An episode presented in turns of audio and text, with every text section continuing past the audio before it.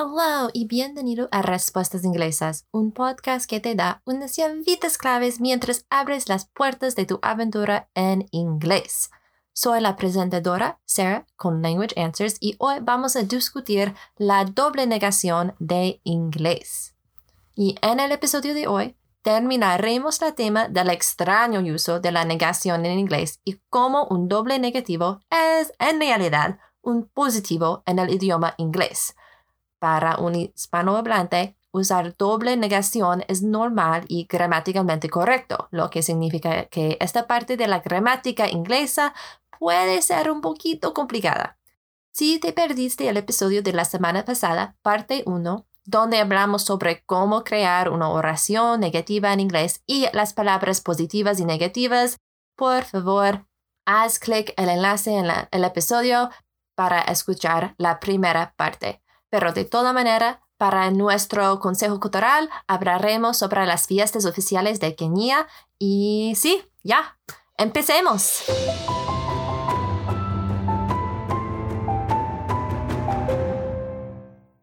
Vale, en español, a menudo usas dobles negativos sin cambiar el significado de tu oración. Por ejemplo, no quiero nada. Hay dos palabras negativas, ¿sí? No y nada y no te voy a decir nunca. Hay dos palabras negativas, no y nunca. Pero en inglés solo puedes tener una palabra negativa o una frase negativa como neither nor en una frase. De lo contrario, cancelas el significado y lo conviertes en positivo. Quizás ya has notado esta diferencia entre inglés y español en los ejemplos anteriores del episodio 69, pero lo sé, puede sonar confuso. Puedes imaginarlo como una frase matemática, donde multiplicas las declaraciones positivas y negativas para determinar si la oración es positiva o negativa. Sí, suena complejo, pero déjame explicarte. En un ejemplo, I will always love someone. Siempre amaré a alguien. En esta oración tenemos dos palabras positivas, always y someone, o en español, siempre y alguien. Entonces, tenemos una palabra positiva, always, y otra palabra positiva, someone, y positiva veces positiva es una positiva. Siempre, ¿sí? En la matemática, siempre. Entonces, en este caso, la declaración es positiva. La oración es positiva. Siempre amaré a alguien.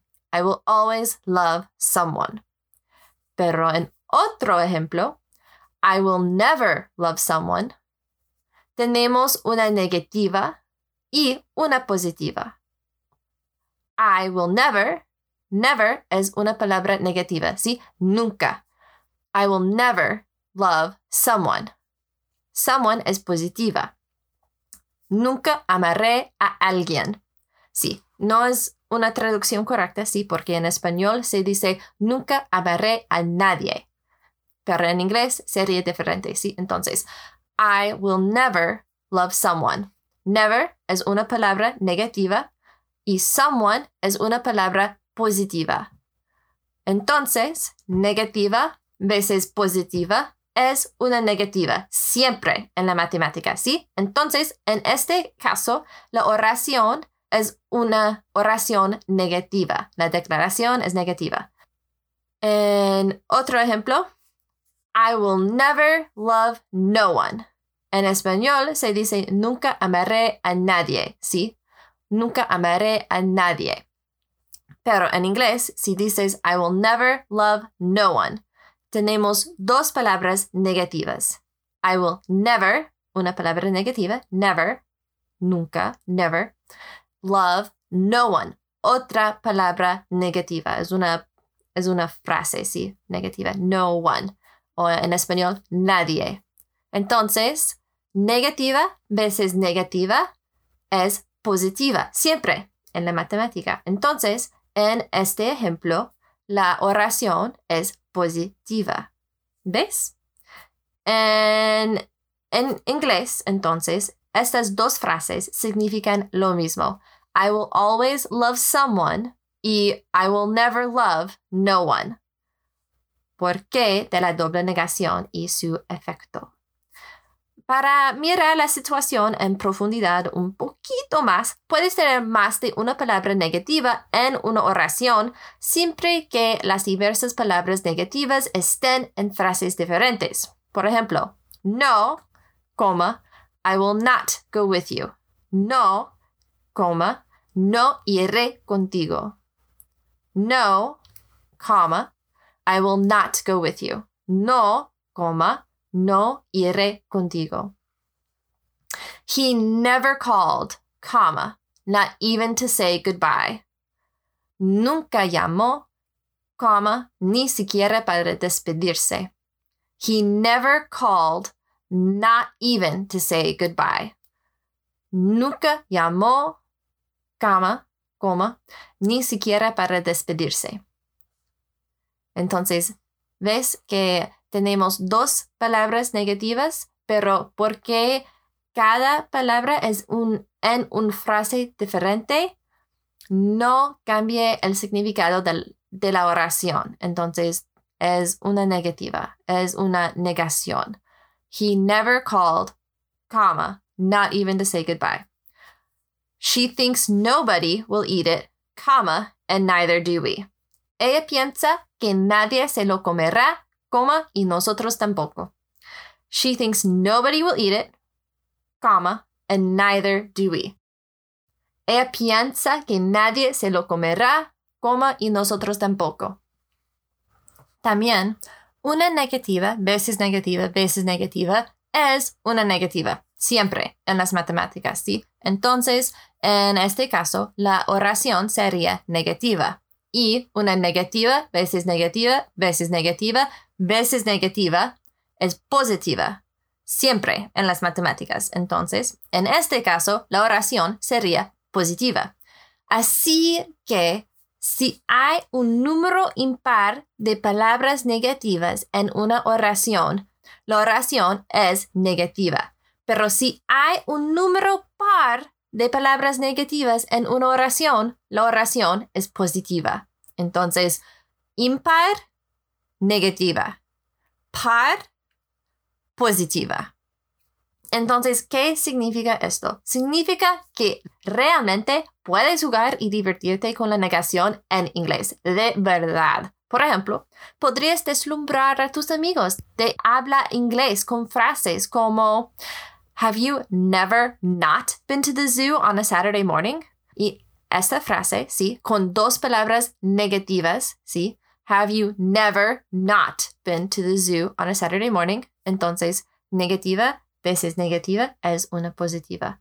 Y esta oración implica que vas al zoológico todos los sábados por la mañana y tal vez el orador piensa que esto es un poco excesivo. Quizás es de verdad. Otro ejemplo, I don't not not not not want to go. ¿Seguiste eso? Con cada no o cada not esta declaración va de negativa, positiva, negativa, positiva y en la última instancia de negativa. sí, es... Hay tanta confusión, pero con cada not, esta declaración cambia su significado. Entonces, I don't, negativa, ¿sí? Not, positiva, not, negativa, not, positiva, not want to go. Entonces, en la última instancia es de negativa. Puedes usar la doble negación para demostrar diversos grados de deseo por algo o por hacer algo también. Por ejemplo, si no te emociona mucho ir a un evento, pero tampoco te lo quieres perder, podrías decirle a tu amigo, well, I don't not want to go. Lo que significa que vas a ir, pero no es lo que más quieres hacer ahorita. O si te resistes a hacer algo, como decirle a tu amiga que su vestido es horrible, podrías decirle, It's not the worst thing in the world.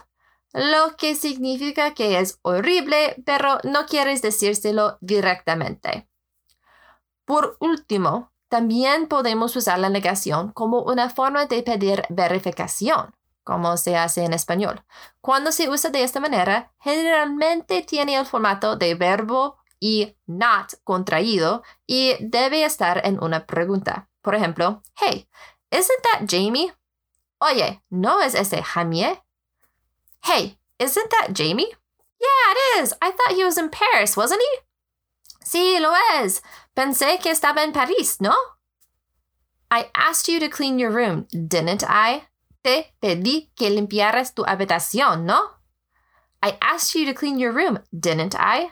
Yes, I suppose you did. Sí, supongo que lo hiciste.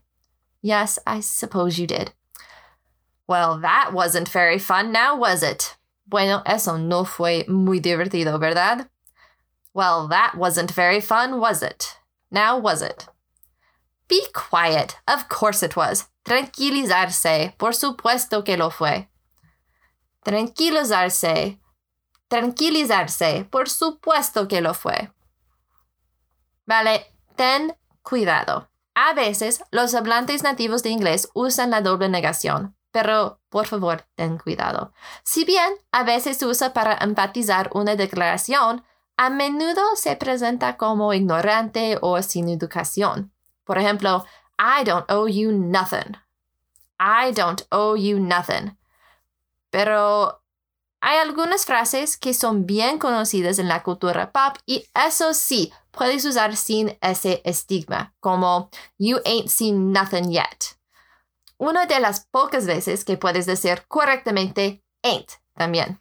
Esta frase, You ain't seen nothing yet, significa que viene algo aún más impresionante o devastador y tienes que prepararte, sí, etc. Y así que ahí lo tienes, un resumen básico del uso de la negación en inglés.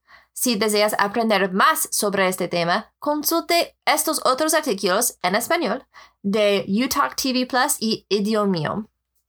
Pero claro que sí, si todavía tienes preguntas, por favor envíame sus preguntas por correo electrónico a contact at languageanswers.com o contact arroba languageanswers.com www.radiomaria.com.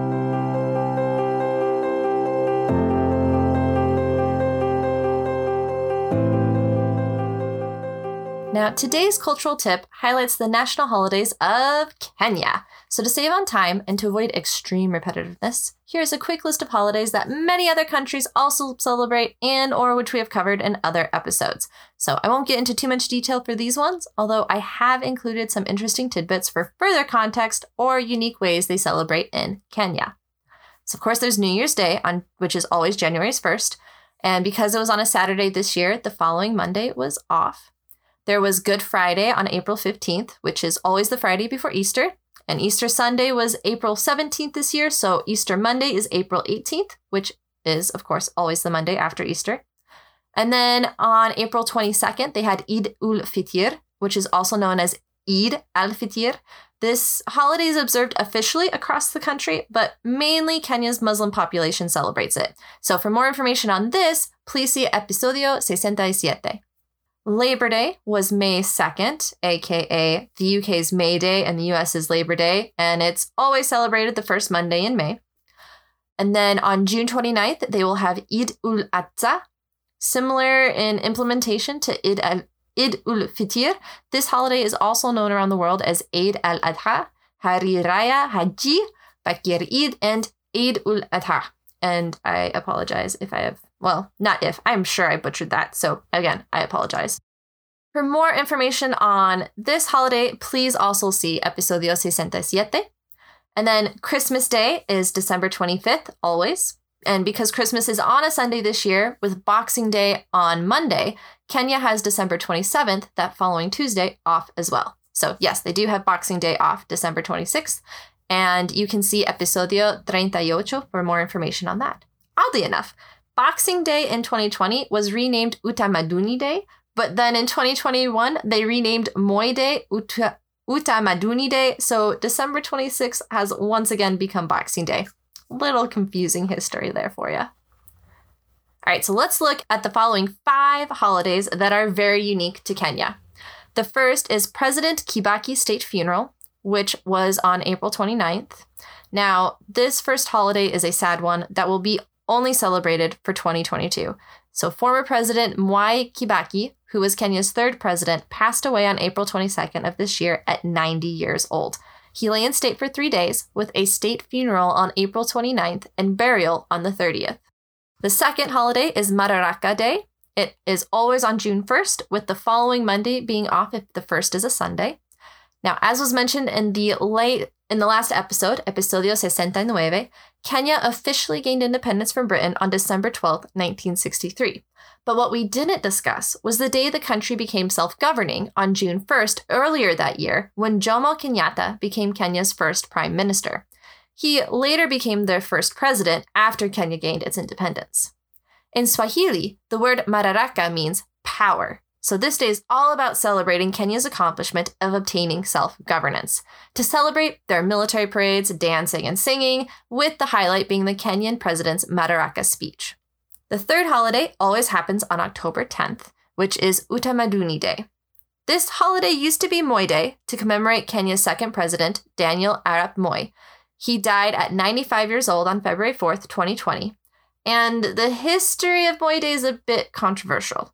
Apparently, after they implemented the Kenyan constitution in 2010, the government also removed Moi Day as a national holiday. But the lawyer, Gregory Nyauchi, again, I apologize for any names that I butchered during this episode, filed a lawsuit against various cabinet secretaries, with the case actually going to the Supreme Court and resulting in the day's reinstatement on 2017. In 2017, apparently, because Parliament had not actually made a change to the Public Holiday Acts, what the government had done was illegal. Now, the holiday has been renamed twice, settling on Utamaduni Day as of December 2020. There are national prayers, with the focus on the day being service and volunteer work for the community. It is a very interesting holiday, one meant to encourage Kenyans in prayer and unity, creating a better community for themselves and their children. Number four is Mashujaa Day, which always happens on October 20th, with the following Monday being off if the 20th is a Sunday. This day pays tribute to all who struggled towards Kenya's independence. It used to be named after Jomo Kenyatta, so Kenyatta Day, who, along with five others, was arrested in October 1952 and accused of being part of the Mau Mau Society. If you recall, the Mau Mau uprising from 1952 to 1959. They were called the Pakanguria Six, and their arrest is a key moment in Kenya's fight for independence. After the new constitution was adopted in 2010, the holiday was changed to focus on all who contributed to Kenya's independence, not just a select few. Thus, the renaming to Mashujaa Day, which is Swahili for heroes. And last, we have Jamhuri Day, which is always December 12th, of course, with the following Monday being off if the 12th is a Sunday. This is Kenya's Independence Day. Jamhuri is Swahili for republic, and the day celebrates Kenya becoming a republic on December 12, 1964 as well as their official declaration of independence from Britain on December 12, 1963. There are speeches and parades, all celebrating Kenya's cultural heritage, and the president gives a speech and medals, orders, and decorations to honor those who have served Kenya. Interestingly enough, this day also marks the beginning of the Christmas season. Who knew? Supposedly because of when it is celebrated in December.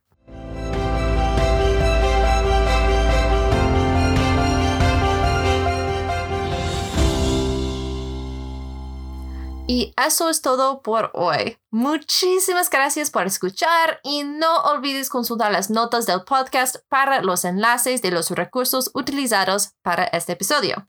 Y si prefieres leer una transcripción aproximada del episodio de hoy, puedes visitar el blog de este episodio también.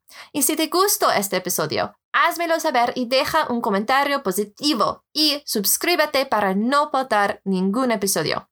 Me encantaría ayudarte en tu travesía de inglés. Así que si tienes algunas preguntas sobre el episodio de hoy o incluso sobre la cultura o la gramática inglesas, puedes contactarme o visitar mi sitio web para obtener más información a www.languageanswers.com. También puedes ponerte en contacto conmigo en relación con mis servicios de traducción de español a inglés, redacción técnica edición y creación de contenido o incluso consultas de idiomas y tutoría para ti o tu negocio. Recuerda, aprender un idioma es una travesía, para toda la vida. Entonces, embrace it, enjoy it, and share it.